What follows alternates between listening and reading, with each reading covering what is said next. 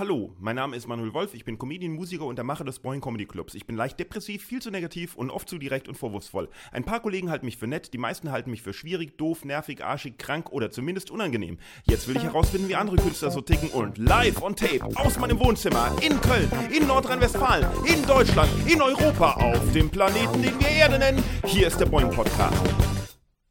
Florian Simbeck, schön, dass du mein Gast bist. Dir ist bewusst, dass ich dich alles fragen darf und du alles sagen darfst? Ja. Dir ist auch bewusst, dass du alles fragen darfst und ich alles sagen darf? Ja. Und du stimmst zu, dass alles, was in diesem Gespräch aufgenommen wird, auch ausgestrahlt werden darf? ja. So antworte mit Ja, ich will. Ja, ich will.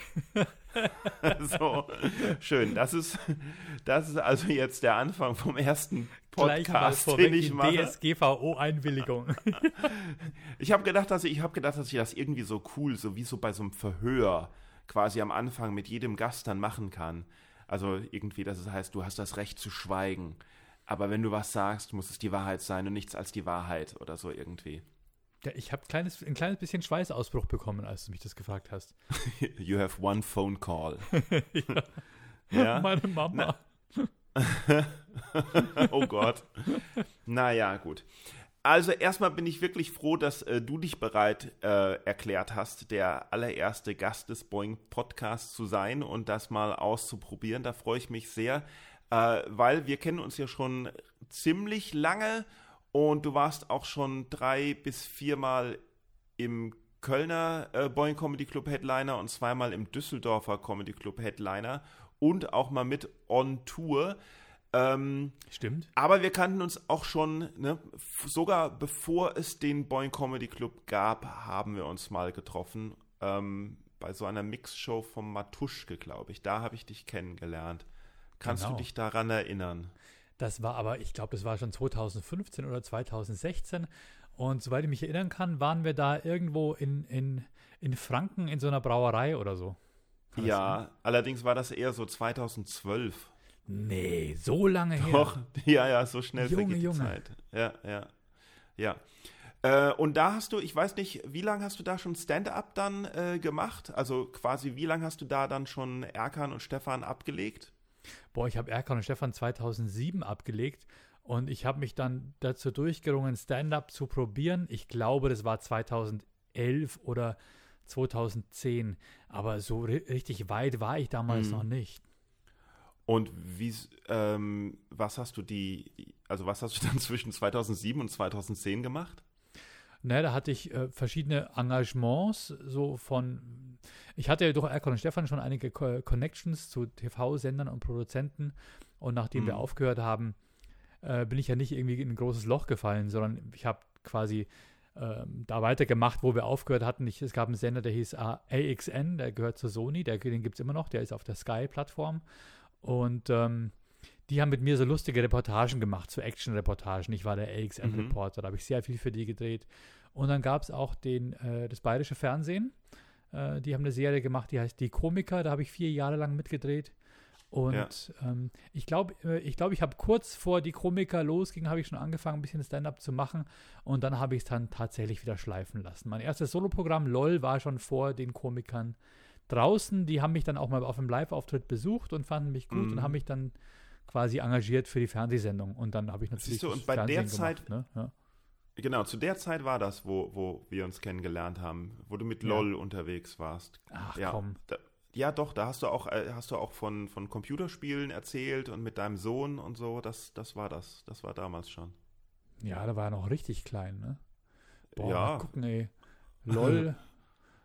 LOL, es war 2013, sehe ich jetzt hier in meinem. Ah, 2013. In meinem okay. Google-Kalender, ja. Und ähm, wie, wie hast du dich dann, also was war die Motivation, so äh, pures Stand-up zu machen? Was hat dich da zugebracht? So quasi die Maske abzulegen? Wow, also ich habe tatsächlich auf YouTube sehr viel rumgesurft und äh, fand diesen amerikanischen Stand-up richtig cool und hatte da auch so ein paar so paar so Favorites, die mir gut gefallen haben und mhm. ich wollte sowas sehr gerne ausprobieren eben gerade ohne das, was bei uns in Bayern so verbreitet ist, dieses, dieses Kabarettige, dass du alle, alle zwei Minuten Söder sagen musst, weil sonst äh, ist es nicht hochwertig oder das ist ganz komische politische Kabarett, Mundart, Zeug, was in Bayern so verbreitet ist. Das wollte ich einfach nicht und ich wollte da so eine Art Gegenpol dazu. Und, und haben mir aber sehr schwer Gitarre. getan damit. Ja. Und du konntest keine Gitarre spielen. Und ich konnte keine Gitarre spielen. Das war die, die, die Hauptschwierigkeit. Was, mal, ähm, was meinst du mit, du hast dich total schwer getan damit? Äh, naja, weil es einfach in Bayern nicht, nicht äh, ankam. Also das, das war einfach völlig nie da gewesen, so ein bisschen. Mhm. Also das, die wollten halt, wenn einer auf der Bühne steht, dann soll er doch auch bitte schön beide sprechen und dann soll er doch auch ja, ja äh, eine Gitarre dabei haben. Und meine Agentur, äh, bei der ich war, die hieß äh, Südpolmusik, die gibt es auch noch. Die machen sehr viel diese Mundart, Musik, Kabarett. Und mhm. die haben mich nicht verkauft gekriegt. Die haben gesagt, nee, die Leute, das, die, die, machen so bestuhlte musikalische Unterhaltung mit lustigen mhm, Texten. Mhm. Ja. Und Kollegen würden mich jetzt ja äh, äh, quasi würden jetzt meckern, wenn ich nicht fragen würde, welche amerikanischen Stand-up-Comedians du dir da angeschaut hast und du cool fandest. Oh Mann, Du, ich, ich ähm, meinst du, ich habe gerade die ganze Zeit schon überlegt, ob, ich, ob mir der Name einfällt. Mhm. Ähm, aber ich komme gerade nicht drauf. Äh, vielleicht fällt es mir nachher nochmal. Gallagher. Noch nee, nicht Gallagher. nee, Carrot Top. Nein. Carrot Top, Gallagher und hier, wie heißt der mit dem Gitter Dunn? Gitter Dunn? Ne, weiß ich nicht mehr, wer das ist. Dieser, dieser, dieser halt Südstaaten-Handwerker ja, oder so irgendwas. Ja, ja, ich weiß, ich ja. weiß schon aber ich komme nicht drauf. Nee, ein anderer, das ist so einer, der auch so quasi damals so noch, ich glaube, der war noch kurz vor Bill Burr in der Zeit, hat der so äh, auch die Stadien ziemlich voll gemacht. So ein weißer, ja. aber ich komme so jetzt nicht drauf, komme nicht auf den Namen. Nee, so ein Typ nee. halt mit zwei Ohren und Haaren und so, Ach, weißt du? der so ein rothaariger, ja, ja. Ne? Nee, nee, ja. nicht rote Haare. Nicht rothaarig? So eher so mittelblond. Ah, ich weiß es nicht mehr. Komm. Aber schon rote Tendenz, oder nicht? Ja, wen meinst du denn jetzt? meinst du den gleichen, den ich auch meine? Weiß ich nicht. Ich auch nicht. Aber es wird gegen mich verwendet werden. Ja, also der, der, dessen, der, dessen Name man nicht aussprechen darf. Ja. Wie bei, wie bei Harry Potter. Genau. Voldemort. Voldemort Comedy, ja. ja. Na gut. Mm, aber äh, wie würdest du denn deinen Stil bezeichnen quasi? Also ähnlich oder ist es dann doch was ganz anderes, was du so machst? Ja, also ich bin schon eher so dieser Storytelling-Comedian, also das ist schon ähnlich. Mhm. Also ich bin auch sehr bei diesem Stil so geblieben. Ähm, also, ach so, also doch nicht, also dann doch nicht der, der, der Voldemort, sondern der Black Voldemort. Ich weiß jetzt auch nicht, was du meinst. Wo bist du gerade, Manuel? Ich nicht. Naja, es, Bill Cosby war doch ein ziemlicher nee, nee, achso, ja, genau. Äh, war er das? Ich habe mir das Zeug nie angeguckt. Ja, achso, Bill Cosby hast nicht, okay, ja. Doch, Bill Cosby war ziemlich gut äh, Stand-up-mäßig. Okay. Ja, ja, aber Stand-up-mäßig ist krass, dass man das äh, dazu sagen muss. Now you need to sit down or else you're gonna fall. das habe ich jetzt nicht verstanden. Naja, die ist, wenn man zuerst noch steht, aber dann aufgrund der Medikamente, die er den Leuten verabreicht hat, so. würden sie nicht mehr lange stehen. Ja. That's the joke. Ähm, ja, gut. Und läuft's mit der Stand-Up-Comedy? Wie schwer, muss ich schon sagen. Also ich, ich, ich fühle mich hm. sehr, sehr sicher und wohl auf der Bühne mittlerweile. Aber ich merke natürlich, dass ich immer noch in diesem Schatten von Erkan und Stefan stehe. Dass ich mm. immer, wenn mit mir Werbung gemacht wird, ja, der von Erkan und Stefan, aber, und dann äh, kommt das, was mm. ich jetzt mache. Und es ist natürlich immer so ein bisschen schwierig für mich, weil es und gibt ja Leute, die, die sagen, da habe ich keinen Bock drauf. Ja. Meinst du, die Leute erwarten dann quasi, dass dann Stefan kommt? Boah, ich kann es dir nicht sagen, ja. Wenn, wenn ich das wüsste, was die Leute erwarten. Die einen erwarten, dass genau sowas kommt und die anderen äh, mhm. erwarten, dass bitte was ganz was anderes kommt. Und ich mache es jetzt mittlerweile, dass ich ganz kurz was von Stefan erzähle, ähm, eine, kurz was anklingen lasse und auch sage, dass ich das früher gemacht habe. Und dann mhm. verhindere ich, dass die Leute während der Show anfangen zu googeln oder so. Und sich Vielleicht so ist ja auch gar nicht so wichtig, vielleicht ist es ja auch gar nicht so wichtig, was die Leute erwarten. Ja, ja, klar, sondern, das ist es auch nicht. Ne? das ist es auch nicht, aber es, es, es, steht halt im Raum, weißt du? Das ist halt dieser ja, Elephant ja. in the Room in dem Augenblick, wenn die einen sagen, hey, die Stimme kenne ich doch und sowas. Ja, und dann, die Nase äh, kenne ich doch. Ja, ja, und dann fangen die an zu quatschen und dann ist Unruhe im Saal und dann, naja, mhm. weißt du, was ich meine. Mhm. Aber Habe es ist das. Also, aber es ist das, was dir äh, äh, am meisten Spaß macht. Total. Oder äh, weil, weil es, es gibt ja seit jetzt ein Jahr oder eineinhalb Jahre ja. oder so, ist ja jetzt Erkan und Stefan Reunion. Ja. Hm. Ne? Hm. Das, also, was hat, was hat äh, dich dazu gebracht, das nochmal zu versuchen? Du, äh, einerseits natürlich ganz klar eine finanzielle Entscheidung. Äh, mhm. Es ist äh, die Möglichkeit für mich nochmal richtiges Geld zu verdienen, womit, womit ich vielleicht auch ein bisschen eine Altersvorsorge äh, schaffen kann äh, die ich ja tatsächlich aufgebraucht habe nach der Zeit von Erkon und Stefan, als es dann überhaupt nicht mehr funktioniert hat. Und ähm, die, das Zweite war natürlich, dass äh, John auf mich zukam nach vielen, vielen Jahren und meinte, er würde ganz gerne einen Erkan und Stefan Kinofilm machen. Er hat einen Produzenten. äh, es gibt noch einen vierten Teil. Ob ich da mit dabei wäre, habe ich gesagt, nein. Wenn dann Bühne, wenn dann live, äh, dann ah, wäre ich mit dabei. Da hätte ich mehr Lust drauf. Ja. Okay, dann wäre ja eigentlich auch ganz interessant zu erfahren, wie das äh, mit Erkan und Stefan aufgehört hat. Aber ich weiß ja noch nicht mal, wie es losgegangen ist mit Erkan und Stefan. Weil ich habe dich, ich habe dich quasi, also ich kannte Erkan und Stefan sozusagen nicht, als ich ja. dich kennengelernt habe. Ich habe, also klar, ich, ich wusste, dass es das gibt, ja, aber ich wusste nicht, was das überhaupt ist.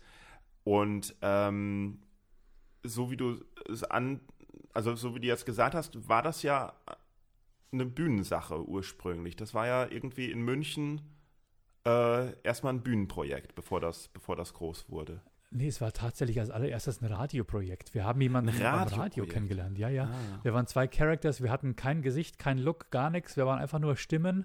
Äh, mhm. Waren alle zwei Wochen, hatten wir zwei neue Folgen in so einer Abend-Comedy-Show. Und mhm. hat sich sehr verselbstständigt. Und dann haben wir eine CD rausgebracht mit den besten Folgen nach zwei Jahren.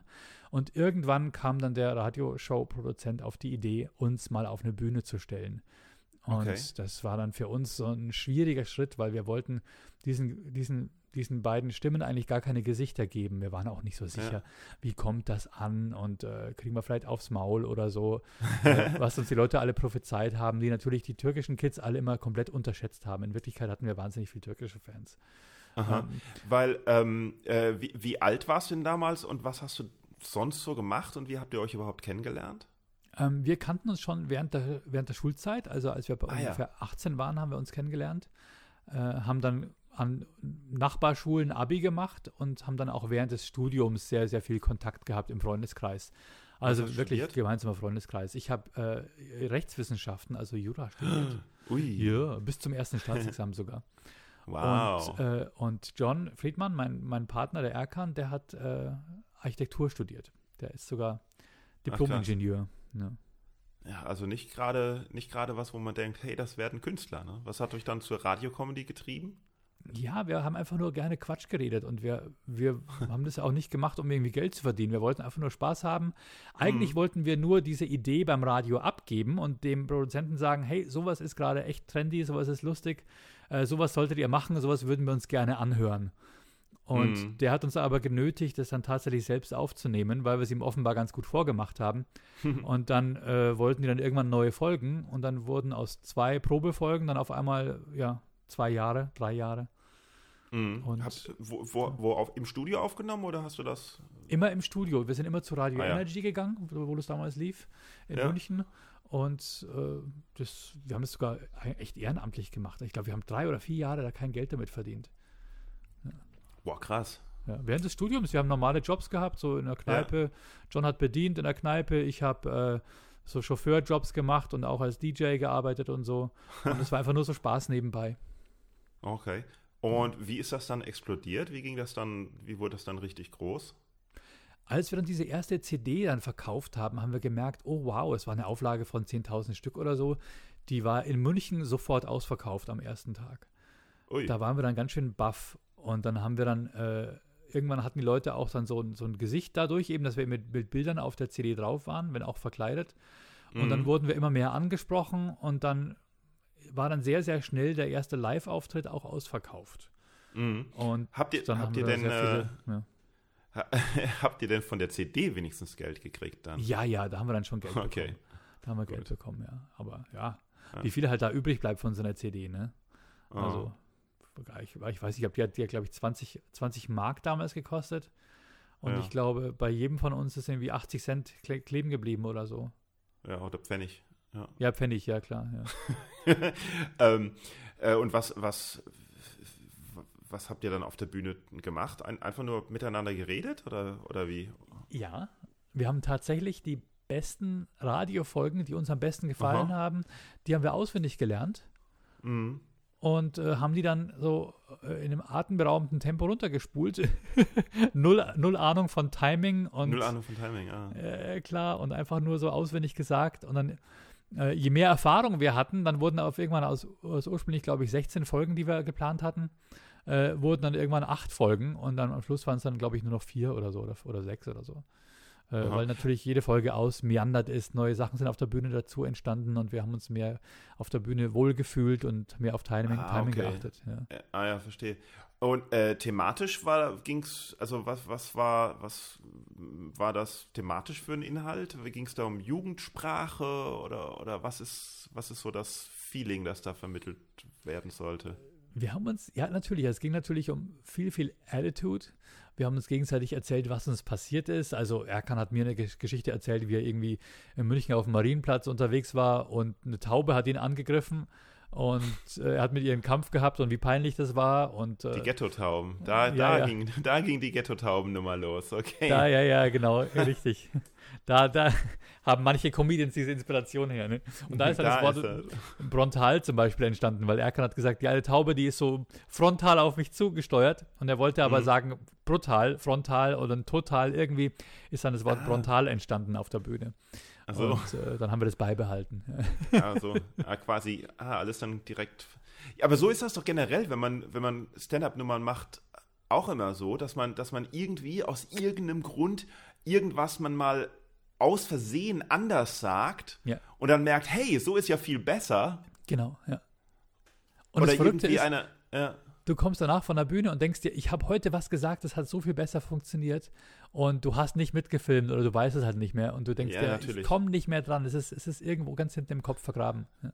das ist die Regel Nummer eins. Sobald man, sobald man seinen Auftritt mitfilmt, ist er nicht mehr so gut. Ganz genau, deswegen filme ich nie mit. Ja, ja. genau. Ich filme nie mit, damit ich nie sehen muss, was, ich, was ich auf der Bühne verbocke. Ne? Das ist das Schlimmste. Ich, ich, Ja. ich finde es so wahnsinnig schmerzhaft, sich seine eigenen Sachen anzugucken. Ja, es geht. Ich finde es schmerzhaft, wenn man die Lache so wenig hört. Ach so, ja, ja, klar. Ja. Also, ich weiß nicht. Ich habe auch, ich denke auch immer, wenn ich, wenn ich mir Auftritte von mir und von anderen anschaue, dann sag ich mir beim Schauen immer, dass da die Leute weniger lachen.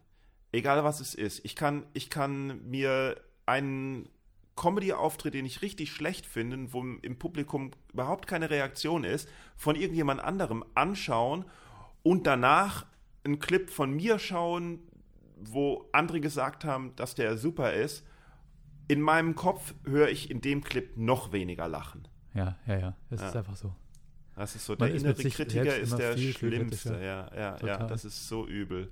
Ja. Vor allem, man hat die eigenen Sachen ja schon tausendmal gehört und auch schon tausendmal besser irgendwie gesagt und gemacht. Und man wünscht halt immer, man wünscht sich halt immer, dass es dieses Mal das perfekte Ding ist, ne? Aber es ist halt nie perfekt.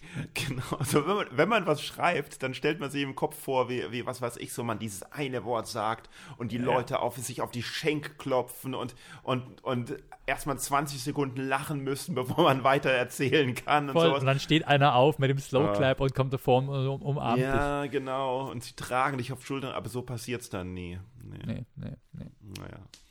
Wie ist denn das dann, äh, wie, wie, wie, und wie seid ihr dann ins Fernsehen gekommen? Oh, ähm, das hat dann noch ein bisschen gedauert. Also wir hatten Mhm. dann, äh, wir sind dann als allererstes dann nach dieser Radio- und CD-Geschichte auf die Bühne und dort haben uns dann Filmproduzenten angesprochen. Den Mhm. haben wir zuerst gar nicht geglaubt, dass sie welche sind. Wir haben uns auch nicht zu erkennen äh, gegeben. Äh, dann später eben, als wir aus dem Backstage kamen, da haben die uns dann abgefangen, ähm, weil wir waren dann schon wieder in Zivil. Und, hm. Aber letztendlich haben die uns überzeugt und haben dann mit uns diesen Kinofilm äh, ange, ja, geplant und haben uns dann mit Bully in Kontakt gebracht. Und der hat uns dann äh, in der Bully-Parade in seiner Fernsehshow mal zwei oder dreimal auftreten lassen. Ah, okay, verstehe. Ja, um gut, aber den Film dann auch mit zu bewerben. Also das äh, wurde dann mhm. irgendwie ganz komisch von hinten rum aufgezäumt, dieses Pferd. Ja, das ist dann natürlich direkt krass. Äh, der Fame dann da. Und wie war das total. für dich? Ja, es war crazy. Also äh, wir mussten da jedes Mal alles wieder neu lernen, weil im Radio sprichst du einfach nur. Äh, da musst du nur darauf achten, dass du, dass du nicht mit, mit P und P und F so extrem mhm. ploppst ins Mikrofon rein. Und da gewöhnst du eine komische Art zu sprechen an irgendwie.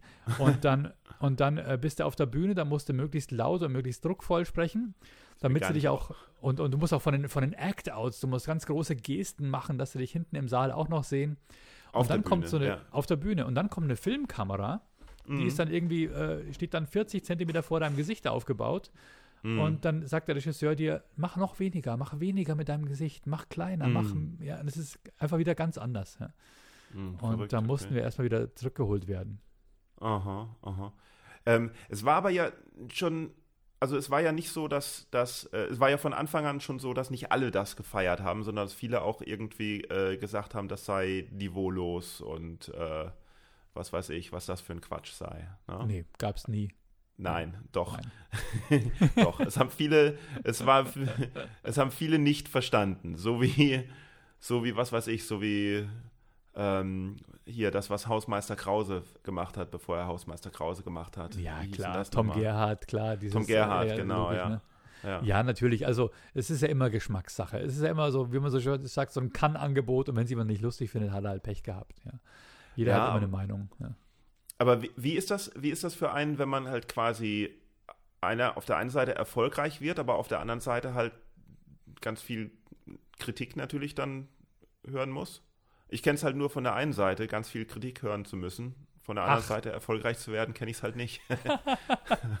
also ist ähm. das dann ein Trost? Ist das dann ein Trost, wenn du sagst, ja, aber eine Million Leute haben den Film geschaut oder wie viel auch immer?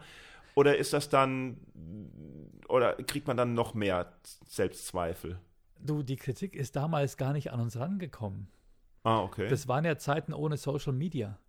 Also wenn so. da einer irgendeine Meinung hatte oder sich was gedacht hat, der konnte das ja nicht einfach irgendwie ins Internet schreiben und das haben dann andere Leute gelesen.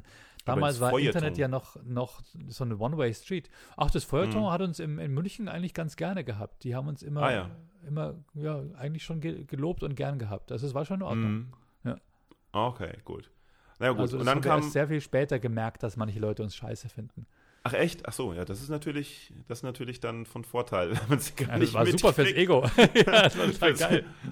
okay. ja, klar. Ich meine, die, die in deiner Nähe sind, die wollen ja in deiner Nähe bleiben oder wie auch immer. Da, da, damals, damals hatten die Leute ja auch nicht einfach den Mut, zu jemandem hinzugehen und zu sagen, ich finde das scheiße, was du machst. Ja. Das ist jetzt Was heißt nicht den Social Mut? Vielleicht hatten sie noch ein bisschen Anstand, weißt du? Ja, klar. Also diesen, diesen Übermut, was auch immer. Ja. Aber wenn du sagst, das war gut fürs Ego, kriegt man dann irgendwann so ein abgehobenes Ego? Ähm, Hält man dann irgendwann zu viel von sich? Nee, also das ist mir nicht passiert. Also ich bin schon immer am Boden geblieben und so. Man, es gab ja. natürlich so eine Sache, dass ich gedacht habe, so, also das Geld, was ich jetzt verdiene, da könnte man sich doch mal eine Eigentumswohnung zulegen und dann habe ich recht sportlich da einen Finanzierungsplan äh, mir so vorgestellt, was ich dann in fünf Jahren verdient habe. Aha. Aber nach fünf Jahren war es dann doch schon wieder vorbei, dann, äh, nachdem ich diese Entscheidung getroffen hatte. Und es kam nicht mehr so viel Geld rein. Oh, okay. äh, das war so ein bisschen, da habe ich dann wohl ein bisschen äh, mich Dich überschätzt. Verschätzt. Mich überschätzt, ah, okay. ja, ja. Also, ähm, okay, gut. Aber das oh, war jetzt Gott. nur, was das Finanzielle angeht. Also es gab den ersten Film, dann die Fernsehen, zweiter Film und dritter Film war dann genau, ja. nicht so der äh, Kassenschlager mehr, oder wie? Ja, genau. Also ich, wir finden den immer noch am besten. Mir gefällt er auch am besten und ich werde auch meistens auf den angesprochen. Aber der hat halt im Kino nicht so viel Zuschauer gefunden, weil der am gleichen Tag gestartet ist wie Star Wars Episode 3. Ah, was so. ich übrigens, äh, Star Wars Episode 3 finde ich äh, den besten, ja. Ah, siehst du? Ja, genau. Nein, ich weiß es nicht. Sagt George auch. Star Wars Episode 3 ist der dritte von den neuen, oder? Ja, genau, der dritte von den neuen, der quasi so diesen Kreis so ein bisschen schließt. Ja. Ah, okay, verstehe. Und das naja, war halt so, da, da, da, da, wollte halt jeder diesen Film sehen und äh, wir haben den Termin auf diesen Risikotag geschoben, an den gleichen Mhm. Starttermin, weil wir dann auf diese Art und Weise noch zu wetten, das konnten, um PR für den Film zu machen. Und es hat alles überhaupt nicht so funktioniert, wie wir uns das vorgestellt haben. oh Also je, na gut. alle Säle waren für Star Wars reserviert. Aber das kann ja nicht, also das war das dann, das war ja, also das ist dann ja ein Rückschlag sozusagen, aber das kann ja nicht der Grund für das Ende des gesamten Projektes gewesen sein. Ähm, ja, wir haben dann schon gesagt, also nach, nach dem dritten Film wollen wir eigentlich nicht noch mehr machen. Also wir haben dann schon beschlossen, wir wollen uns irgendwie neu erfinden. Wir wollten gerne als Duo weitermachen. Ah, wir haben okay. dann äh, gemeinsam äh, mit ProSieben eine neue Serie entwickelt. Aha. Die hieß, äh, da- das waren zwei, zwei Detektive, die in München so ermitteln. Einer ist verarmter Adel, der andere ist eher so eine Art, äh, eine Art Lebemann, so ein bisschen wie die zwei. Mhm. So haben wir uns das vorgestellt, aber so ein bisschen mit bayerischem Charme und so. Und ähm, dann haben, hat ProSieben da ziemlich lange dann gezögert, das in die, wollte es in die Marktforschung geben und hat es dann irgendwelchen Erkan und Stefan-Fans gezeigt und hat gefragt, Ah, findet ihr das okay. lustiger oder weniger lustig als Erkan und Stefan? Und dann Mhm. haben die gesagt, naja, wir sind ja Erkan und Stefan-Fans, also wir, das finden wir jetzt nicht so, nicht so wie Erkan und Stefan. Also, also vielleicht so ein bisschen wie äh, sind die aus Marzahn halt in der Rolle dann feststecken geblieben und nicht Total. Schwierigkeiten haben rauszukommen. So war es, ja, ja. Also vor allem, wenn du das dem Mhm. gleichen Publikum also vorspielst. Wir wollten ja ein neues Publikum erschließen damit. Ja. Und äh, wie hab, was, was habt ihr dann gemacht? Also, Naja, wir waren ziemlich frustriert. ja. Wir ja. haben dann, wir hatten von dem, äh, von, von dem dritten Film saßen wir noch auf einem Haufen äh, Schulden, weil der ein bisschen, äh, weil da die Filmförderung, äh, glaube ich, zwei Monate vor Drehbeginn abgesprungen war und, Und wir ihr selber alles Geld gebucht hatten, reingesteckt habt? eigenes Geld reingesteckt Ja, ja. und dann mussten wir das abbezahlen und dann haben wir nochmal eine Tournee gemacht Aha. Und diese Tournee wurde aber ab der Hälfte abgebrochen, weil äh, John irgendwo äh, nicht als Erkan, sondern als John unterwegs war und die Presse ihn angesprochen hat, ob er Erkan sei. Und dann hat er gesagt, ja, ja, aber klar, ich bin ja auch Schauspieler und uns gibt es nicht nur im Duo und bla bla bla. Und dann hat Aha. die Presse das so falsch verstanden, dass die gesagt haben, dachten, Erkan und Stefan hätten sich getrennt. Ah. Und dann ähm, haben wir sogar zwei Pressekonferenzen noch gegeben und gesagt, nee, Quatsch, wir trennen uns nicht, das ist Bullshit. Aber trotzdem, Leute haben, haben Eintrittskarten zurückgegeben, weil sie dachten, wir hätten uns, wir hätten aufgehört. Und Ach was, dann ist das quasi self-fulfilling prophecy. ja, quasi so ein die bisschen, Presse ja. sagt, ihr habt euch getrennt genau, und ihr hattet nicht, aber deswegen hat, blieb euch nichts anderes übrig. Das ja, ist ja, so wir haben dann mit der Deu- Süddeutschen Zeitung nochmal ein Interview gemacht und dem das erklärt, wie das passiert ist. ja. Und dessen Überschrift dann war dann, warum Erkan und Stefan letztendlich aber doch sterben müssen. Also so, es- Oh die wollten halt einfach die andere Story haben. Ja. Ja, verstehe.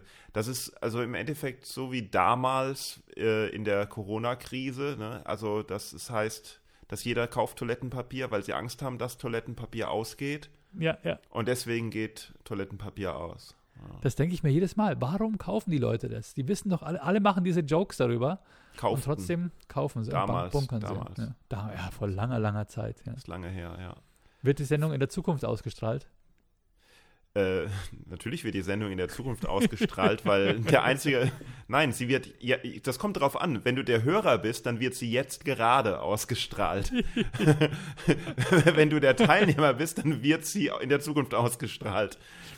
Wie dieses schöne Album nicht- von Dimitri Martin. Live nicht- at was? the time. Live at the time. ja, also, genau. Ist nicht alles Zukunft? ja, eben. Ja, klar. Ja. Hier ist ein Foto von mir, wo ich jünger war. Ja, du warst auf jedem Foto Klick. jünger. ja. Hm. Gut.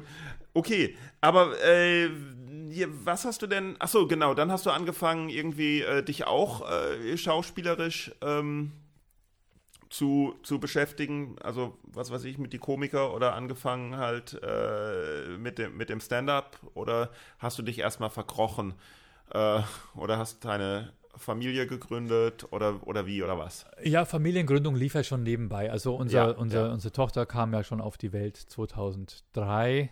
Äh, unser Sohn wurde geboren, als wir Erkan und Stefan 3 gedreht haben. Ähm, in, in, in den Tagen danach hätte ich mich das wohl nicht mehr getraut, finanziell äh, eine Familie zu starten. Das ist auch, ähm, wäre mir ein bisschen Hm. zu riskant gewesen mit diesen ganzen Okay. Schulden und so weiter. Und Ja, da war ich nicht gerade glücklich. Ja. Ja. Achso, Schulden wegen dem wegen der Eigentumswohnung. Äh, äh, nee, wegen, nee, wegen Erkon Stefan. Wir haben ja für den Wegen dem Film, Film, Für, ach so, für, für den ach Film mussten wir je. sehr, sehr viel Geld zurückbezahlen. Dann haben wir Mhm. diese Tournee gemacht und äh, das ganze Geld von der Tournee haben wir dann der Bank gegeben. Oh. Und äh, das Finanzamt hat gesagt, ja, Moment, wo ist denn die Steuer äh, für das Geld, was ihr auf der Tournee verdient habt? Und dann haben Ah. wir gesagt, äh, ja, das haben wir doch quasi der Bank gegeben, um Schulden zu tilgen. Und er sagten, ja, die Schuldentilgung ist steuerlich absetzbar, aber weil sie eine GmbH und Co. KG sind, nur zur Hälfte. Weil Mhm. die KG ist eine Körperschaft und keine. Äh, okay, das ist jetzt ja. wieder Jura, Jura Genau. Und dann wurden, und dann hatten wir auf einmal äh, Finanzschulden, Finanzamtsschulden, äh, wo wir Oh dachten, Mann. weil wir das Geld halt der Bank gegeben haben. Ne? Ja, also das kann man sich gar nicht so äh, einfach vorstellen, ne? dass man erst, dass, dass es so schnell gehen kann, selbst wenn man viel Kohle hat, dass die dann Ja. plötzlich alle weg ist, ne? Ja, ja. Ja, wir hatten natürlich auch diese Dönertier, so eine Döner, Dönerladenkette äh, starten wollen als Franchise-System. Und dann hatten wir natürlich auch Leute, die uns eingeredet haben, Leute, macht doch so mobile Stände, die aussehen wie Dönertiere. Und es war viel zu teuer und ähm, totaler Quatsch im Nachhinein. Ja. Nee. Also da haben wir alles Geld reingesteckt letztendlich. Und- Aber es ist nicht so, dass wir irgendwie Millionen verballert hätten bei, mit Koks und Nutten oder so, sondern wie gesagt, konservativ, Eigentumswohnung, Mhm. Geld reinvestiert, aber halt fa- einfach falsch, falsch gemacht. Weil wir keine Gastronomen sind und keine, keine Filmproduzenten. Kein Koks? Ich dachte, Nee. beim Fernsehen sind alle am Koksen. Nee, das dachte ich auch, aber ich habe nie einen Stimmt gesehen. nicht? Ah, Nee. hm. Na gut. Äh, und wie bist du aus dem ganzen Klumpatsch dann wieder rausgekommen? Und wie findest du mein Gebrauch des Wortes Klumpatsch als Nebenfrage? Klumpatsch, das kenne ich von meiner Oma noch. Klumpatsch hat meine Oma immer gesagt. Das ist ein geiles Wort, oder? Total, Wo total. Wo Ja. kommt deine Oma her? Ähm, die kommt eigentlich aus München, Ulm und so, Nördlingen und so und weiß aber auch nicht genau, wie das jetzt Okay. so. Also ich weiß auch nicht, wo das Wort Klumpatsch herkommt, aber es, Ja. meine Oma hat das auch gesagt. Also Klump ist ja ein bayerisches Wort, das kommt ja so, das ist so Zeug, was so umeinander fliegt.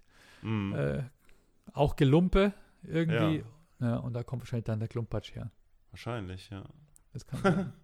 naja, und dann, klar, viel gearbeitet, viel, viel aufgetreten, äh, dann eben noch für Sky, für diesen Sender AXN gearbeitet und dann Mm. langsam, langsam abbezahlt. War auch eine Privatinsolvenz äh, in der Zeit, äh, sechs Jahre lang. Ah ja. Und ja, ja, war, war, war nicht schön, aber ich habe es Nee. durchgeschafft. Aber war immer Okay. fleißig. Ja. Und dann wolltest du irgendwann auch Politiker werden, ne? Wollte ich nicht wirklich. Also ich fand es immer wichtig und gut, sich im, im, äh, im eigenen Landkreis zu engagieren, weil man, Mhm. es ist immer leicht, sich zu beschweren, aber ähm, wenn sich, wenn sich Aber alle selber selber nicht so- engagieren ah, ja, würden, ja. ja. genau, ja. Also dann, dann, dann wäre es ja dann, du weißt, was ich meine, ne? Und dann dachte ich mir, ach komm, ich die Leute, die Leute kennen mich, die Leute äh, mögen mich ein Stück weit Mhm. und ich habe auch eine Reichweite, unterstütze ich doch mal die Partei, die mir eigentlich politisch am nächsten liegt. Und es war damals die Sozialdemokratische Partei. Und dann habe Mhm. ich mich von denen bre- breitschlagen lassen, mich als Bundestagskandidat aufstellen zu lassen. Also bist du quasi der alleinige, du, du bist allein der Grund dafür, dass die SPD gerade in dem Megativ ist.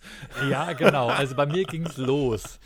Aber da fing es an. Das hat überhaupt nichts mit den Entscheidungen zu tun, die an der Absolut. Bundesspitze oder an der Nee. Landesspitze gefällt wurden, sondern nur, weil dieser eine Typ in diesem Landkreis. Genau. Ja. Vor, Genau. dir, vor dir war das ja echt so, stand das ja echt so auf der, auf der Kippe, wer da in Bayern gewinnt, ob die Total. SPD oder die CSU. Ne? Das war ja so 50-50. Ne? Ja, ja, wie immer eigentlich. Ja, ja. genau. Und ich war dann das Zünglein an der Waage und habe die dann komplett in den Keller katapultiert. Okay, gut. Ähm, und Das, das ist lustig, weil, ja, weil, musstest dann das dein wissen ja manche Leute wahrscheinlich nicht, oder? Dass in Bayern die, C die SPD, glaube ich, seit den 60er Jahren keinen Fuß in die Tür bekommen hat. das weiß doch jeder. Das Meinst weiß du, doch weiß jeder? Ja, Ja, okay. natürlich. Das war- Also es gibt doch diesen, Ja. diesen Twi- Twitter-Account, der, der nennt sich Das ist lustig, weil und der erklärt dann immer alle Jokes. Aber ist das, ist das ein Gerücht, dass du dann dein, dass du dann äh, nach, der, nach der Wahl quasi aus deinem Wahlkreis vertrieben wurdest? Nee, das ist kein, das ist ein Gerücht. Nee, ich wurde, ja genau. Ich habe das gerade erfunden. Nee, ich bin aber tatsächlich aus meinem Heimatort vertrieben worden, ja. Aus deinem Heimatort? Ja, Ach so, was heißt- ist denn, was ist denn dein Heimatort? Äh, nee, was heißt mein Heimatort? Der Ort, wo ich damals gewohnt habe. Ähm, Ah, Die haben okay. mich natürlich, das ist natürlich ein erzkonservatives Kaff gewesen und, äh, und, die, und ich habe damals auf Facebook ein Foto gemacht von so einem Panzer, der da irgendwie durch den, beim Faschingsumzug mitfuhr. Mhm. Äh, die haben da so einen, so einen Wehrmachtspanzer nachgebaut und draufgeschrieben, äh, Asylpaket 3. Äh, wir sind die Asylabwehr. Ach, und dann habe ich ein Güte. Foto davon gemacht und habe gesagt, Leute, äh, ihr habt bestimmt 100 Stunden Arbeit in dieses Ding äh, investiert. Wenn ihr nur eine Minute Nachdenken investiert hättet, dann hättet ihr gemerkt, dass es eigentlich menschenverachtend ist, was ihr mm. da äh, promotet.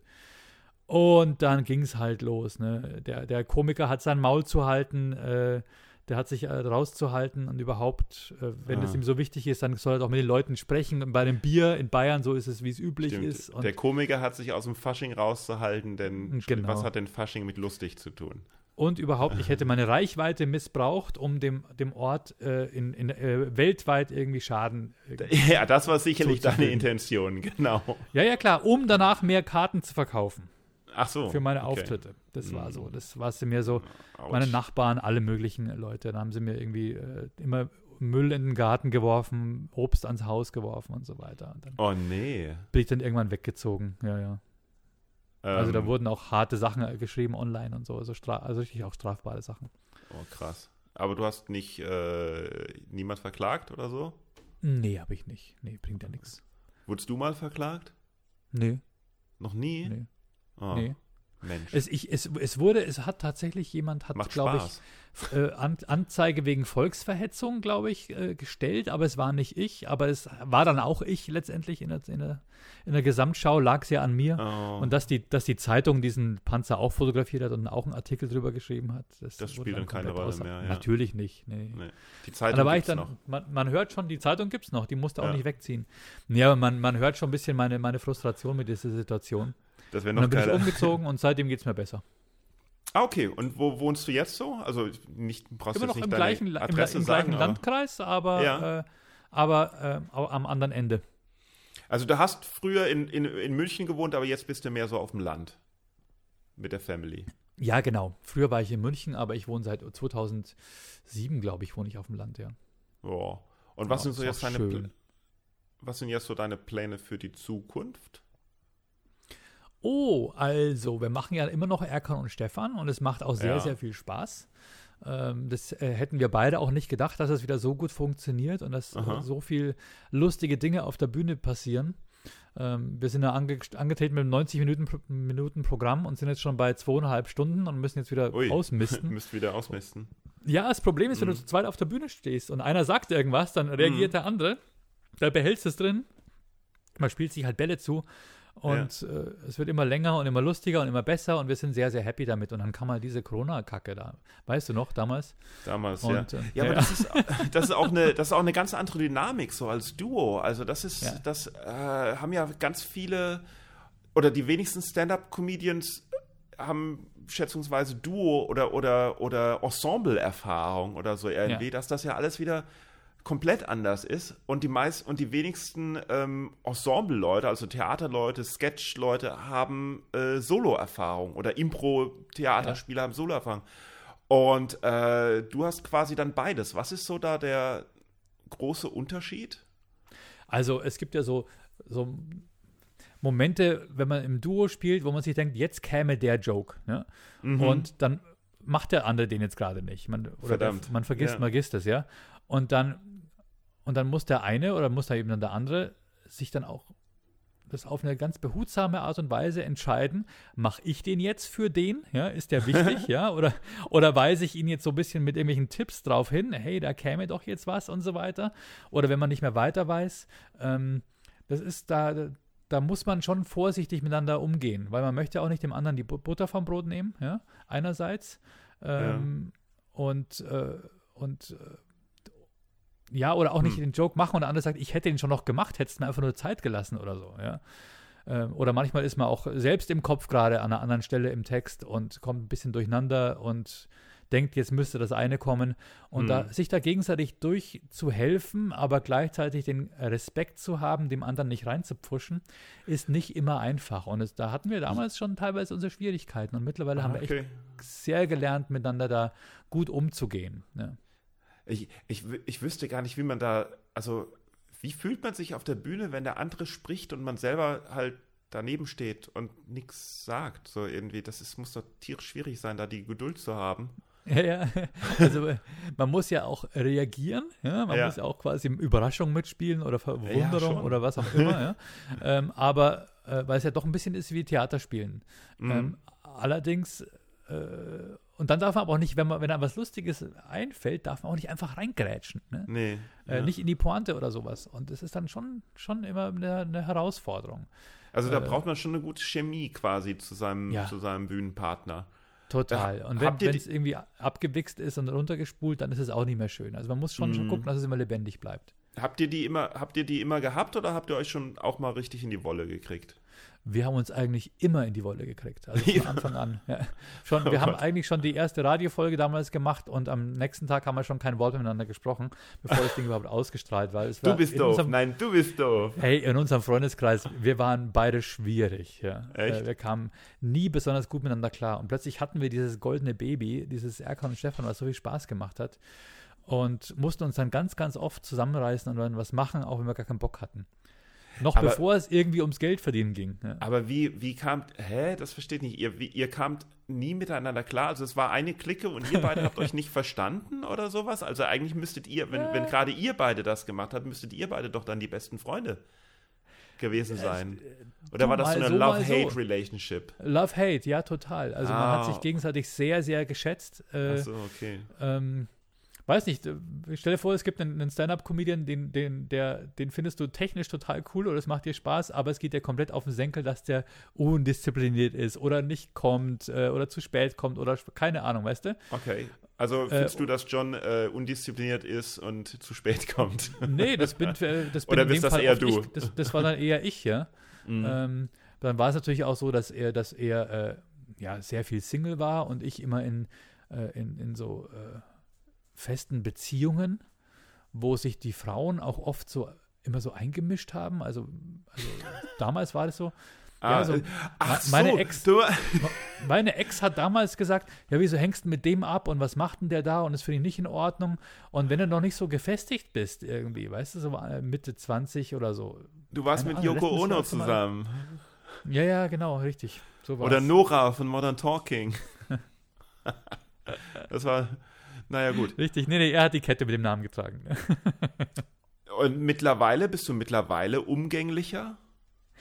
äh, ja, also du, wir sind beide umgänglicher geworden. Also wirklich, ähm, da muss ich auch dem John ganz, ganz, einen ganz, ganz großen Respekt zollen. Äh, nach diesen vielen Jahren, wo wir wirklich nichts miteinander gemacht haben, Mhm. ist er ein komplett anderer Mensch geworden. Also äh, der war damals schon ein bisschen mal öfter mal ein Heißsporn Ja. und, ähm, äh, und äh, hat anderen gar nicht so viel zugehört oder wollte Hm. eher seine Meinung durchzwingen.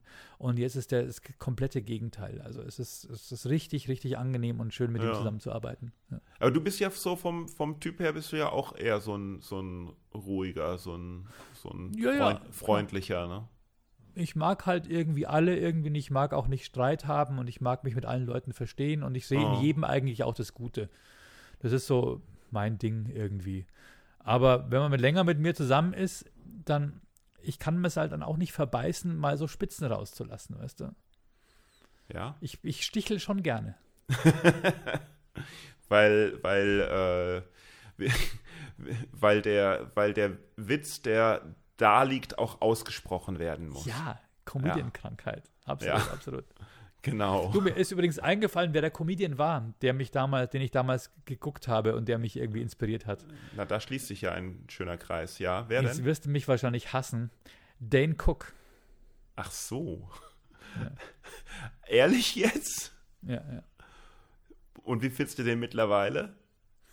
ja, ein bisschen Hack irgendwie. Aber Ja. Dane Cook. Christian Äh, Dane Cook. Ist, ist er Christian? Nee. Oh ja. Abtreibungsgegner-Comedy. Ach so, das war mir damals, das war damals nicht so in seinem Set. Nee, damals aber- war das nicht so in seinem Set, aber da hat er halt seine Nische gefunden, weil irgendwie war es ja auch bei ihm so, dass plötzlich, er war ja, er war ja so der, er war ja der, der Megastar und, und Ja. irgendwie von einem Tag auf den anderen wollte niemand mehr was von ihm wissen. Ach komm, okay. Ne? Schätze ich mal. So, so wie Sinbad. Kennst du Ja. noch Sinbad? Ja. Sinbad habe ich mal gesehen bei, bei Def Jam Comedy, glaube ich, oder? ja, kann sein, ja. Aber, nee, also der Dan Cook fand ich damals ganz witzig, der hat gute Stories erzählt und ähm, aber ich habe das auch nicht weiter verfolgt, was der gemacht hat. Ah. Und dann bin ich erst später so richtig so Comedy-Nerd geworden und so eingetaucht in das, was die Ami-Comedies machen, so als dann Netflix und so kam. Ne? Mm. Also, Also alles ich- ein bisschen greifbarer war. Ich habe tatsächlich, ich habe tatsächlich, äh, ich in, also erste Mal Stand-up-Comedy äh, Anfang der 90er Jahre gesehen, als ich, ähm, als ich Austauschschüler war in den USA. Ja. Und äh, da liefen tatsächlich die Gallagher Specials immer, wobei das ist Ach ja eigentlich Scheiße. keine Stand-up-Comedy, aber das Ja. fand ich damals cool. Aber halt auch, ah, ich weiß nicht, das war dann später, aber wann ging, war das, ja, Def Comedy Jam, wo war das denn? Das, wo ging das denn los eigentlich? Das ich weiß noch, dass auch ich so Anfang Mitte der 90er los, oder? Ich weiß MTV? nicht. Ich weiß jedenfalls, dass ich in Boston mal in einem Stand-up-Comedy-Club war. Das war das erste Mal, dass ich sowas live gesehen habe. Ähm, und irgendwann mal in, während der Oberstufe, dann, wo ich zurück in Deutschland war, halt auch in, auch in London, in so einem englischen Club. Aber äh, ich habe nie was damit eigentlich äh, anfangen wollen, sondern, sondern ich war immer der, der halt die Late-Night-Show von David Letterman gesehen hat und beim Comedian am Ende, genauso wie bei der Band am Ende, quasi abgeschaltet hat. Ne? Okay. Weil das einfach nicht so interessant fand. Ich wollte ich wollt Impro-Theater machen und Musik und so und, und Show. Aber äh, die, der, der Stand-Up-Comedian, der einfach da stand und einfach erzählt nur, ähm, hat mich nie so interessiert. Ne? Ich habe ja auch dann, als ich, also ich habe dann ja erst angefangen als Musiker im Improvisationstheater hm? ja. und später dann irgendwann gedacht, hey, das kann ich auch alleine. Wozu, wozu soll ich das Geld mit vier anderen teilen? Ich bin ja der, Mhm. ich, ich mache ja die Musik, das heißt, ne, im Impro-Theater heißt es immer zum Musiker, hey, und machst du auch Impro? Und niemand sagt zum Impro-Spieler, hey, spielst du auch Klavier? Und ich denke so, Moment mal, das Klavier, das ist die Zusatzfähigkeit, ja, da brauche ich die anderen doch gar nicht. Und bin dann so irgendwie äh, halt Musikkabarettist geworden, sozusagen. Ne? Also, das ist jetzt Kurzfassung und vieles daran stimmt auch nicht, was ich erzähle. Aber halt war immer, immer mit dem Instrument. Es war nicht einfach nur dieses reine Stand-up-Comedy. Und für mich war das irgendwie so, ein, so eine äh, äh, Reise, so eine Erfahrung, dann quasi ähm, irgendwie alles, was Effekt ist, äh, abzukratzen vom Act, sodass nur noch der pure Inhalt da ist. Ja. Ne, das, und das ist halt das, was ich an Stand-up-Comedy so geil finde. So, das ist so dieses, erstmal dieses Mikro-Timing, dass also, dass du nicht ein Lied singst und fertig, sondern dass, dass jeder, jeder Satz ein Timing hat und auch jeden Abend wieder ein bisschen anders ist, dass es nicht davon abhängt, was dein Outfit ist. Klar soll man sich Gedanken machen, wie man auf die Bühne geht und alles, aber das ist alles nicht so der, der Ultrapunkt. Also es ist keine, es ist halt nicht so ein, nicht so ein Show, sondern es ist halt pur, ne? Die pure Kommunikation von dem Einzelnen, der auf der Bühne steht, zum Publikum, das da vor dir sitzt. Und dann habe ich halt nur Stand-up machen wollen, so eine ganze Weile. Ja, ich habe dich als Musikkabarettist kennengelernt und ich Genau. war total begeistert auch von deinem Act. Ja. Und es hat mir sehr viel, sehr viel Freude auch beschert. Und dann hast du dann irgendwann angefangen mit dem Boing. Also ich habe mit dem, ich habe, ich habe immer Ja. noch deine Uiuiuiui-Geschichte gesehen auf, äh, auf YouTube. Genau, ja. Das haben wir sehr gerne geguckt. Äh, die Kids auch übrigens. ja. Also Und, Ui, der ähm, Vlog, ja, genau. Der Ui, der Vlog, ja genau. Oder so, Und, ja. ähm, und äh, dieses ins Bild sliden hast du ja vor kurzem wieder gemacht, als du deine, als du deine sehr schöne Show äh, äh, Boeing, Boeing äh, auf dringeblieben.de äh, Ja. präsentiert hast. Und, äh, und dann hast, bist du wirklich zum Stand-up-Papst geworden. Jetzt Also- nicht, ja, jetzt nicht, nicht im Sinne von, dass du der, dass du der bekannteste und größte Stand-up-Comedian wärst, Priester. aber dass du halt so quasi der, derjenige bist, der dieses Podium zur Verfügung stellt, durch Mhm. das alle einmal durchgehen. Ja? Also der Boeing Ja, Comedy ja. Club ist eine absolute Institution in Deutschland. Ja. Hm. Ja, ich weiß nicht, was mich da geritten hat. Das hast du einfach gut gemacht, ja. Also das ist Nee, eine aber- akribische Art wahrscheinlich und ja, ja. äh, dass du, wenn du was machst, dass es auch gut sein soll. Und Aber ich war da auch so halt auch voll, ich war da voll so auf der Schiene so, äh, Jongleure sind doof, Puppenspieler sind doof, Poetry Slammer sind doof, Zauberer sind doof. Und da komme ich aber jetzt wieder total von weg, weil mittlerweile denke ich mir, alles ist irgendwie cool. Also denke ich nicht, Ja? aber würde es mir gerne denken. Also ich hatte ja auch, Kann äh, cool sein, ja. sagen wir es mal so. Alles kann cool sein. Meine Zielvorgabe war ja, ähm, ähm, diesen Stefan abzulegen damals und Mhm. dann äh, erstmal rauszufinden, Ja. wer bin ich überhaupt ohne diesen Schutzanzug um Ja. mich rum. Und es war für mich sehr, sehr schwer. ja. Und, äh, und äh, das war aber meine Hausaufgabe und ich konnte dann gar nicht Genau. sagen, hey, jetzt gehe ich vielleicht, äh, jetzt, jetzt mache ich, jetzt öffne ich mich mal für Musik oder für andere Kostüme oder für Ja. Jonglieren. Ich musste erstmal auf null resetten und, Ja. äh, Und- auch nicht mit einem T-Shirt mit einem lustigen Spruch und Motto auf die Bühne, sondern ich musste erstmal komplett Zero machen. Ja. Genau, und da, da du das dann geschafft hast, äh, hast du dann auch die Freiheit, den Stefan wieder zu spielen. Dann kannst, kann man das unbelastet dann nochmal äh, machen. Und genauso Ja. ist das halt für mich mit dem, mit dem ähm, äh, Musikmachen und so. Und ich hatte das so satt irgendwie, immer so, dass alle immer gesagt haben, boah, du kannst doch so gut Klavier spielen und so. Und was Ja. ich selbst auch nie dachte, dass ich gut Klavier spielen kann. Aber immer halt, immer wirst du, wirst du halt auf das Klavierspiel quasi ähm, klar angesprochen. Die Leute meinen es gut, aber auch irgendwie beschränkt drauf, ne? ja, ja, klar. Und da musste ich dann erstmal davon wegkommen. Und, und jetzt mittlerweile, wo ich ja auch auf äh, AIDA und sowas dann äh, fahre, ähm, wieder Spaß Jetzt geht's dran. auf einmal wieder. Wie, jetzt geht es auf einmal wieder, genau. Spaß dran zu finden, auch wieder am Musik machen. Ja, heißt es, dass da im, im Oder jonglieren. Dann Oder- auch, auch, auch auf irgendwann mal Puppenspieler auftreten werden? Ähm, Ich meine, gegen Jeff Dunham ist ja jetzt auch nichts einzuwenden, ne? also ist, Puppenspieler gibt es nur eine, die ich gut finde und ich habe deren Namen vergessen. Ähm, Okay. Aber die ist wirklich richtig, richtig gut. Die hat so eine Puppe, die, die und ähm, die Puppe äh, erzählt, dass sie jetzt Hypnose gelernt hat und, und sie als Puppenspielerin glaubt das nicht und die Puppe sagt, doch, doch, mach mal. Und, und die Puppe sagt dann, ich zähle auf drei und dann schläfst du ein. Und dann zählt die Puppe auf drei und die Puppenspielerin schläft ein und die Puppe kann natürlich nichts mehr sagen, weil die Puppenspielerin eingeschlafen ist.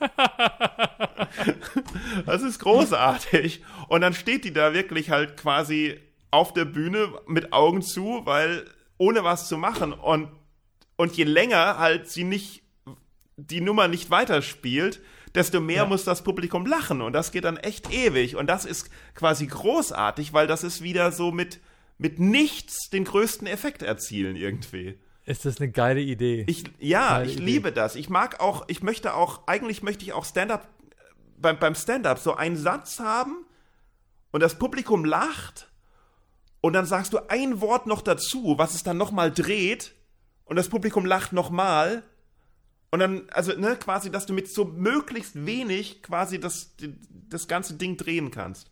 Das finde ich super. ja. ja. Ja dies, diesen einen Kniff zu finden. Ne? Aber um deine Frage zu beantworten, ähm, dass es bei Boeing, äh, nee, bei, dass es Puppen, also ein Puppenspieler, ja, meinetwegen, also Boah, mach das nicht, ey.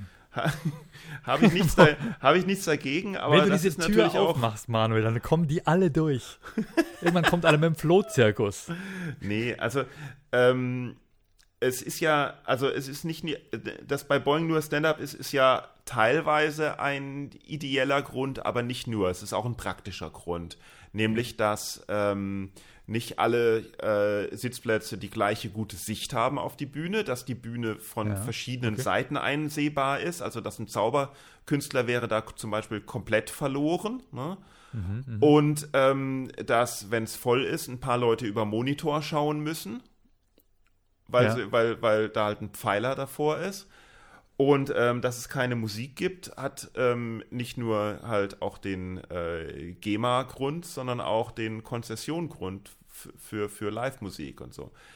Was aber nicht Ja. bedeutet, dass ich nicht gerne irgendwo mal wieder eine Show machen würde, wo auch Musik und alles vorkommt. Also da habe Okay. ich schon, habe ich schon Bock drauf, so eine, so eine Art, so eine richtige Variety-Show, wie, wie damals Red Pack-mäßig oder so irgendwie, wo wirklich alles dabei ist. Talk, Musik, Parodie, Stand-up, äh, Artistik, sowas. Wie ist denn Würde bei deiner, bei deiner Open oder. Material, was du machst? Du machst du auch an andere Formate in Köln. Lässt du dann, da- dann auch andere Acts auf die Bühne oder ist es dann auch Bei der New Material? Night ist auch nur Stand-up. Okay. Also ich meine, sagen wir mal so, ne, auch, auch bei Boeing, wenn da jetzt jemand mal was vorliest oder sowas, ist kein Ja. Problem. Ne? Also ich meine, man muss jetzt nicht päpstlicher sein als der Papst. Ne? Eigentlich geht es ja im Endeffekt nur darum, dass man was. es- soll einfach, also das Einzige, was eigentlich wirklich eine Regel ist, das andere ist nur, wie es halt rauskommt, aber die einzige wirkliche Regel ist, dass es gut sein soll Hm. ne? und eigen Ja. und ehrlich und echt. Ja, ja.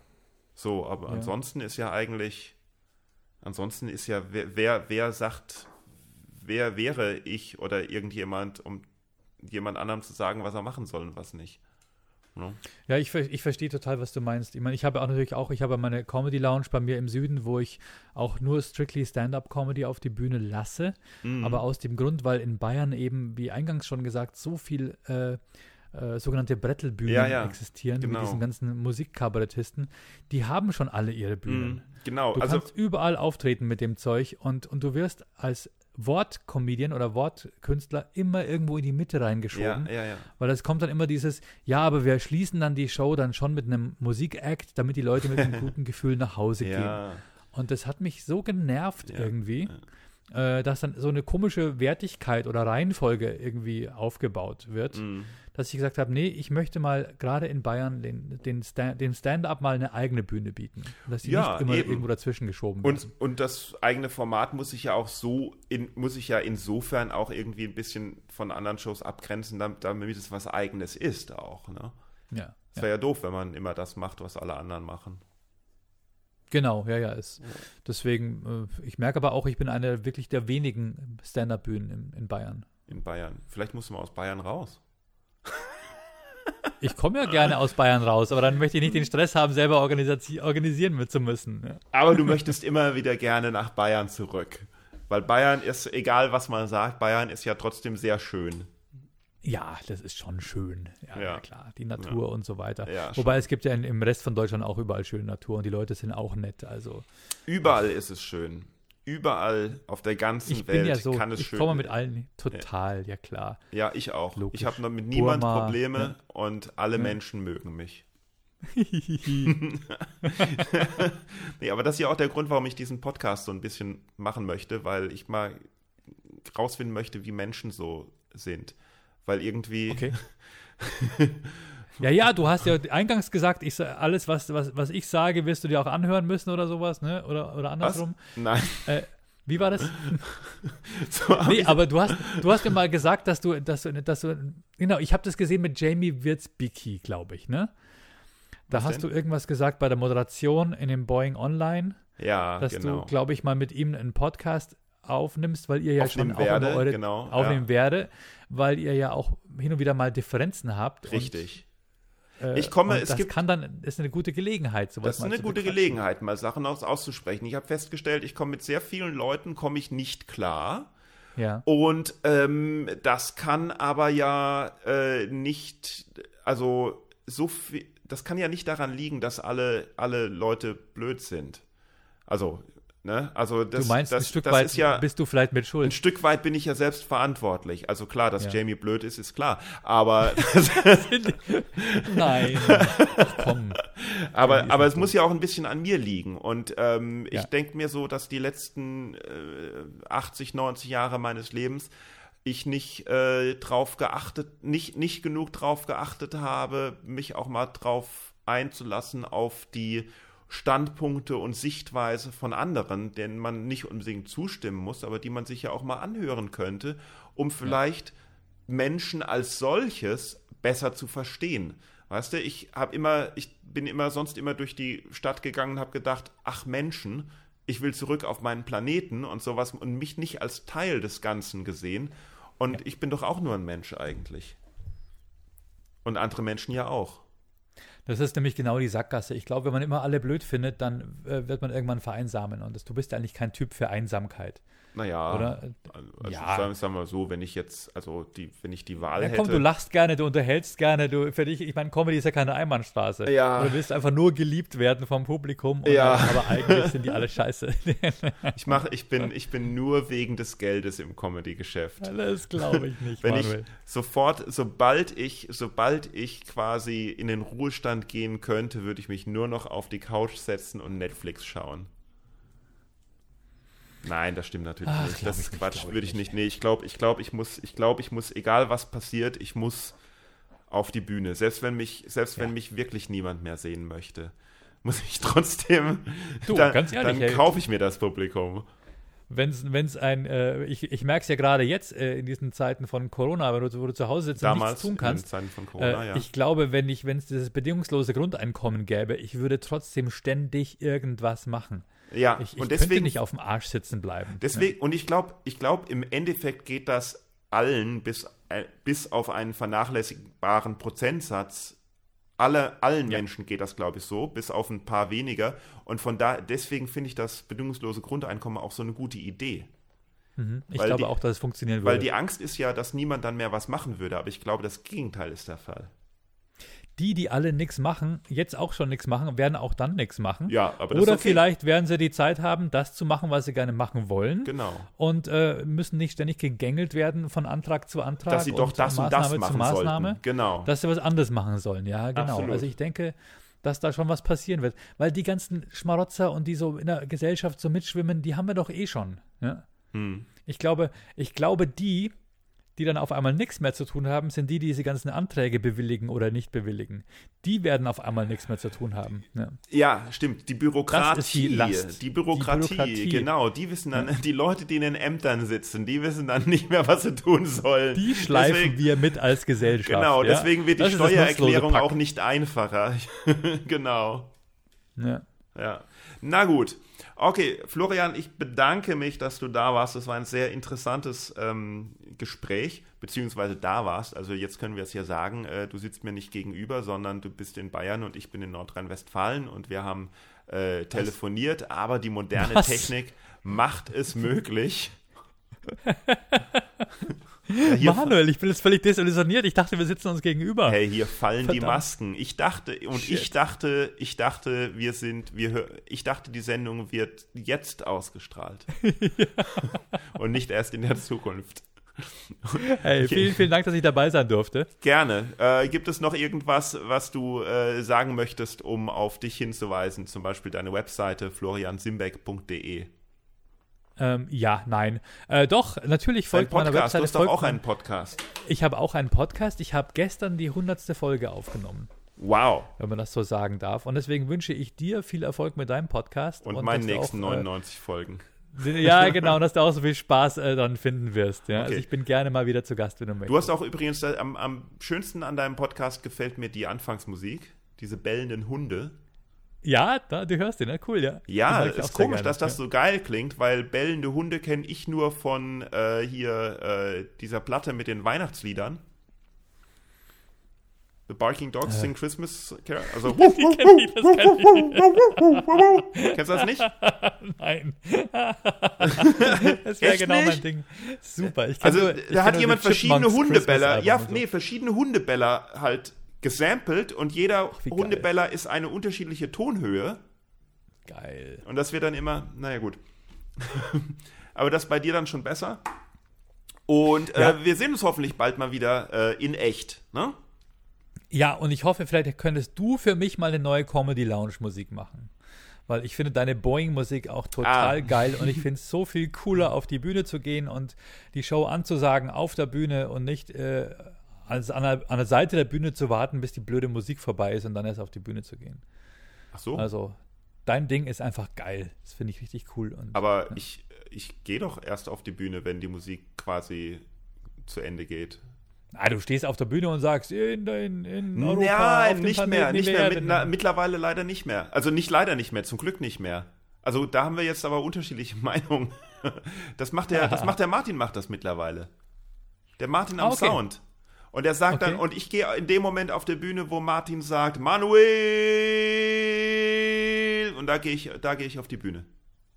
Ah, okay. Ja. Und dann haben wir noch so Lightshow davor und so. Ja, aber auf jeden Fall ist es Pure, geil. Also ich pure habe ich hab, Comedy ohne Effekte, genau.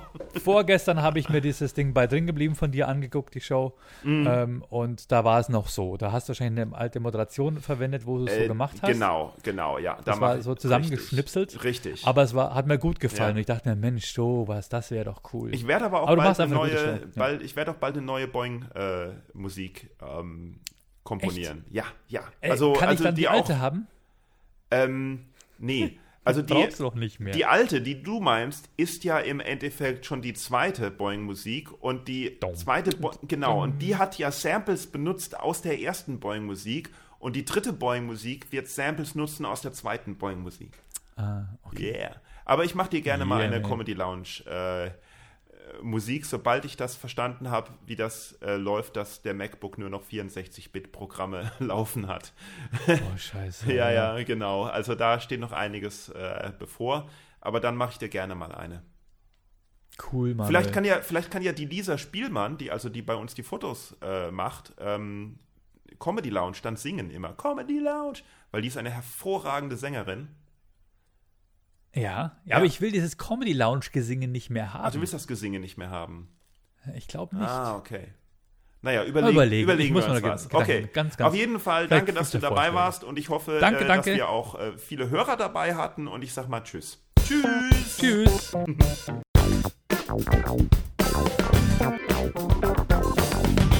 Oh, so, das war jetzt die erste Folge vom Boeing Podcast. Hat lange gedauert, bis ich das hinbekommen habe. Äh, ich habe ja die Idee schon pff, über ein Jahr, aber ich muss ehrlich sagen, ich habe ein wenig die Technik unterschätzt. Die Aufnahme mit Flo ist auch dann, sagen wir mal, schon ein paar Tage alt und ich äh, habe jetzt dann versucht, das alles zusammenzuschneiden und hochzuladen und das äh, rauszufinden, wie dieses Zeug mit dem Podcasting geht. Ich freue mich da sehr, dass äh, das jetzt funktioniert. Ich fand das Gespräch sehr interessant. Äh, vielen Dank an Florian Simbeck. Ich habe viele weitere Gesprächspartner geplant und ich hoffe, ihr hattet auch ein wenig Spaß und fühlt euch gut unterhalten. Und ähm, ja, wie geht das jetzt weiter? Ähm, ich habe vor, eigentlich jede Woche einen Podcast zu posten. Ich kann nicht garantieren, dass das gerade äh, anfangs, wenn mir ein bisschen die Routine darin fehlt, auch ähm, klappt. Auf jeden Fall ist mir ganz wichtig, dass es den Podcast überall äh, zu hören gibt. Also irgendwie muss ich das in den iTunes ins iTunes reinkriegen, in Spotify oder, oder wie auch immer. Oder naja, wir finden, ich, also ich finde das irgendwie raus, äh, beziehungsweise habe es schon rausgefunden, jetzt nicht in dem Moment, in dem ich diese Aufnahme mache, aber in dem Moment, in dem die Aufnahme hört, weil sonst würdet ihr sie ja nicht hören, aber das ist jetzt alles so timey-wimey. mäßig. Ähm, es gibt zwei Webseiten, die ihr euch jedenfalls merken müsst oder merken solltet. Vielleicht das eine ist www.boingcomedy.de, wobei es noch ein bisschen dauern kann, bis ich die quasi so eingerichtet habe, dass es da auch alle Links und so irgendwie schön übersichtlich und äh, gut gibt, weil im Moment die Seite direkt einfach zu unserer Boing Comedy-Vorverkaufsseite oder wo auch immer hin weiterleitet. Und die andere Seite ist manuelwolf.de. Wolf natürlich wie immer mit 2F. Und äh, die muss ich auch noch überarbeiten, damit es schön aussieht und mobil auch zu sehen ist. Aber da wird es dann irgendwie halt auch die ganzen Unterstützungsmöglichkeiten geben, weil Leute arbeiten ja mit äh, Patreon oder so ähnlichen Sachen. Da wusel ich mich gerade noch rein. Also wenn man irgendwie für Extras oder keine Extras irgendwie mit einem regelmäßigen Betrag unterstützen möchte oder irgendwie sponsoren möchte. Ansonsten ähm, freut mich, dass ihr einfach nur Spaß hattet und ihr könnt überall Feedback geben auf äh, diesen beiden Webseiten oder wo auch immer ihr das hört. Ich freue mich wirklich sehr über Feedback. Ansonsten bleibt natürlich nur Google, entweder äh, Boeing eingeben oder Boeing Comedy ähm, oder Manuel Wolf eingeben. Manuel Wolf mit 2F, da findet ihr auch alles. Facebook, Twitter, Instagram, YouTube, alles vorhanden. Überall äh, freue ich mich, wenn ihr mich einfach mal anschreibt für Feedback und Kritik und Lob und Anregungen.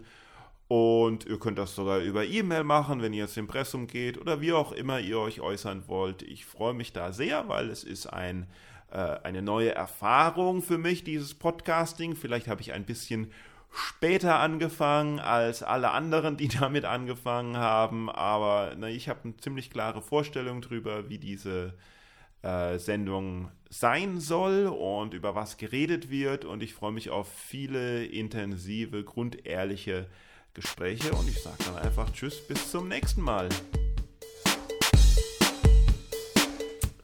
Hallo Florian Simbeck, schön, dass du mein Gast bist. Hallo lieber Manuel.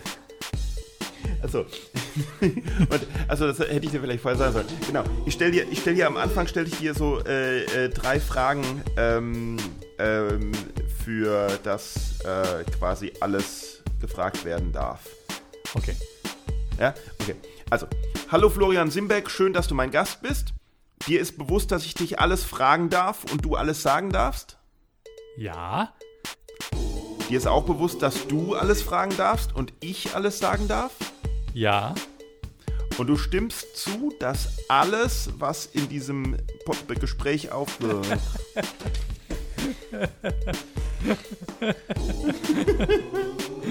hab das noch nie gemacht. Soll und wird gegen dich verwendet werden. ja, so wollte ich das sagen. Okay, also. nochmal, nochmal. Also, ich mach's mal lockerer, damit ich das nur ablesen kann. und wird gegen dich verwendet werden, oder? Ich glaube, das verwende ich auch schon in dem Podcast. Also,